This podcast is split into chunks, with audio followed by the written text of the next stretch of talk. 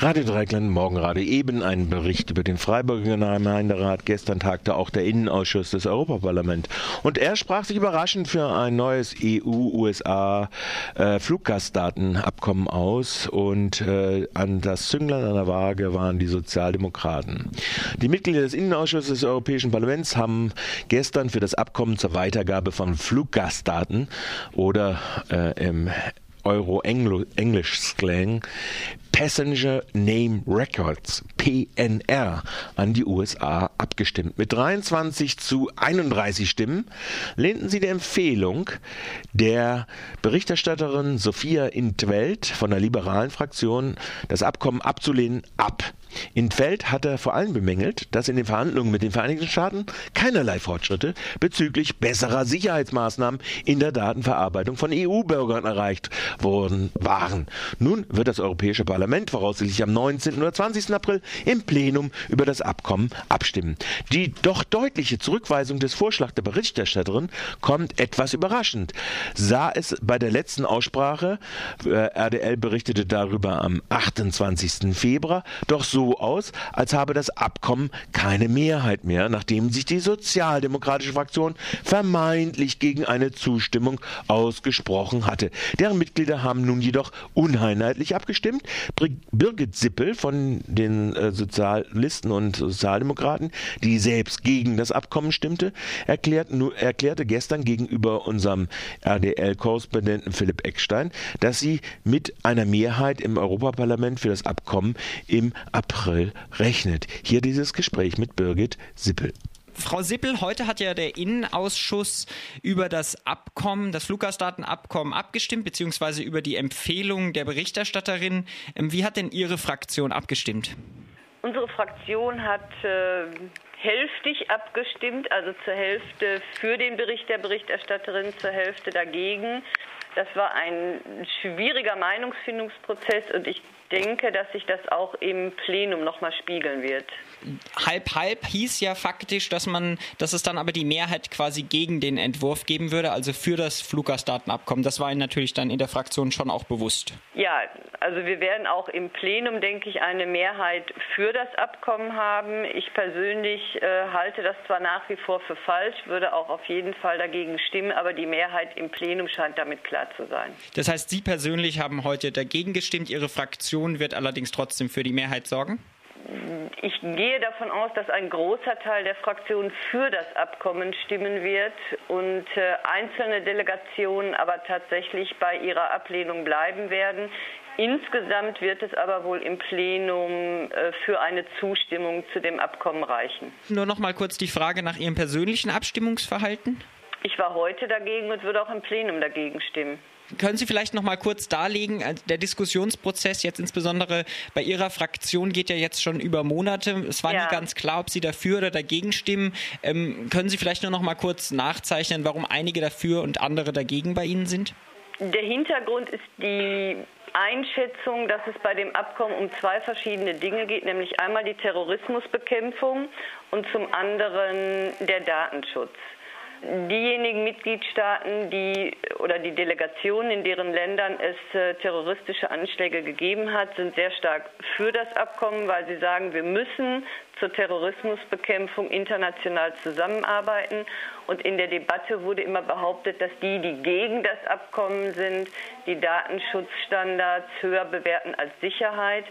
Tatsächlich ist es aber so, und deshalb sind wir jetzt auch zu einem gespaltenen Endergebnis gekommen, dass ja das Abkommen schon lange nicht mehr sich mit Terrorismus beschäftigt, sondern der Anwendungszweck dieses Abkommens spricht von Terrorismus und anderen Verbrechen und jedes US-amerikanische Gericht kann die Daten anfordern. Das heißt, selbst für minderschwere Vergehen können all diese vielen Daten genutzt werden. Und das ist nach Überzeugung derer, die dagegen gestimmt haben, nicht mehr das, was ursprünglich Absicht des Abkommens war, nämlich Terrorismusbekämpfung zu machen. Und vor dem Hintergrund äh, stimmen wir dann auch gegen dieses Abkommen. Dieses Halb-Halb, zieht sich das nur über Ländergrenzen oder sind beispielsweise auch die deutschen Abgeordneten gespalten? Die deutsche Gruppe hat äh, beschlossen, dass sie gegen das Abkommen stimmen wird. Das gilt meines Wissens auch für die österreichischen Kollegen, mit Ausnahme des Fraktionsvorsitzenden. Ähm, ich weiß, dass es in einigen Delegationen tatsächlich aber auch unterschiedliche Stimmungen gibt innerhalb der nationalen Delegationen. Birgit Zippel, vielen Dank für diese zeitnahen Ausführungen. Gerne.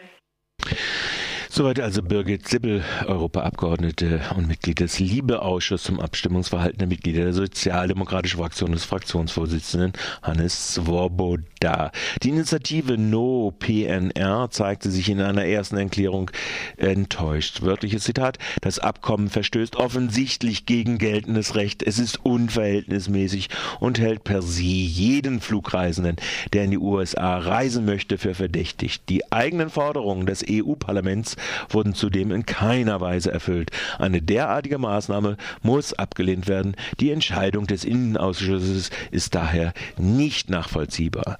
Und so sieht das wahrscheinlich auch Jan-Philipp Albrecht. Er ist der grüne Europaabgeordnete, auch Mitglied des Liebeausschusses, das ist der ESA-Innenausschuss, zum Ergebnis und seinen Hoffnungen, dass das Plenum doch noch abstimmen wird zum Schluss des Beitrages unseres Kollegen Philipp Eckstein äußerst bedauerlich, äh, dass eine Mehrheit aus Konservativen und einigen Sozialdemokraten und Liberalen hier äh, für dieses Abkommen stimmt, denn im Grunde genommen hat sich seit der Zurückweisung durch das Europäische Parlament an der Intensität der Datenübermittlung von Fluggastdaten an die USA nichts geändert und auch die Sicherheiten für europäische Bürgerinnen und Bürger, wenn es den Datenschutz betrifft, sind nicht unbedingt besser, sondern eher schlechter geworden.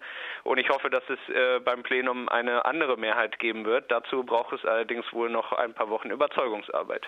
Das Ergebnis war ja jetzt recht eindeutig. Ich glaube, mit 31 zu 23 Stimmen bei der letzten Aussprache des Innenausschusses am 28. Februar es ja eigentlich eigentlich noch so aus, als wenn die Gegner des Abkommens eine Mehrheit hätten, nachdem sich auch die Sozialdemokraten, zumindest einige von ihnen, dagegen ausgesprochen hatten.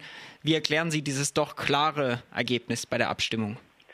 Naja, es hat jetzt äh, natürlich Diskussionen äh, in den Fraktionen gegeben und äh, da haben sich dann äh, entsprechende Schwergewichte auch aus dem außenpolitischen Bereich äh, dann deutlich zu äh, Wort gemeldet, dass eben die Gefahr natürlich besteht, dass das Ganze einen Dämpfer der transatlantischen Beziehung auch wieder bedeuten könnte. Und ähm, äh, dass es, sage ich mal, äh, natürlich auch Konsequenzen hätte, wenn dieses Abkommen vom Europäischen Parlament abgelehnt äh, würde. Denn dann würde die Maßnahme, die von den Amerikanern seit dem 11. September ausgeführt wird, aus europäischer Sicht jedenfalls nicht als legal angesehen werden und eben die entsprechenden Flugunternehmer, die Flugbetreiber und so weiter wären dann natürlich in einer gewissen rechtlichen Unsicherheit, wenn sie diese Daten übertragen.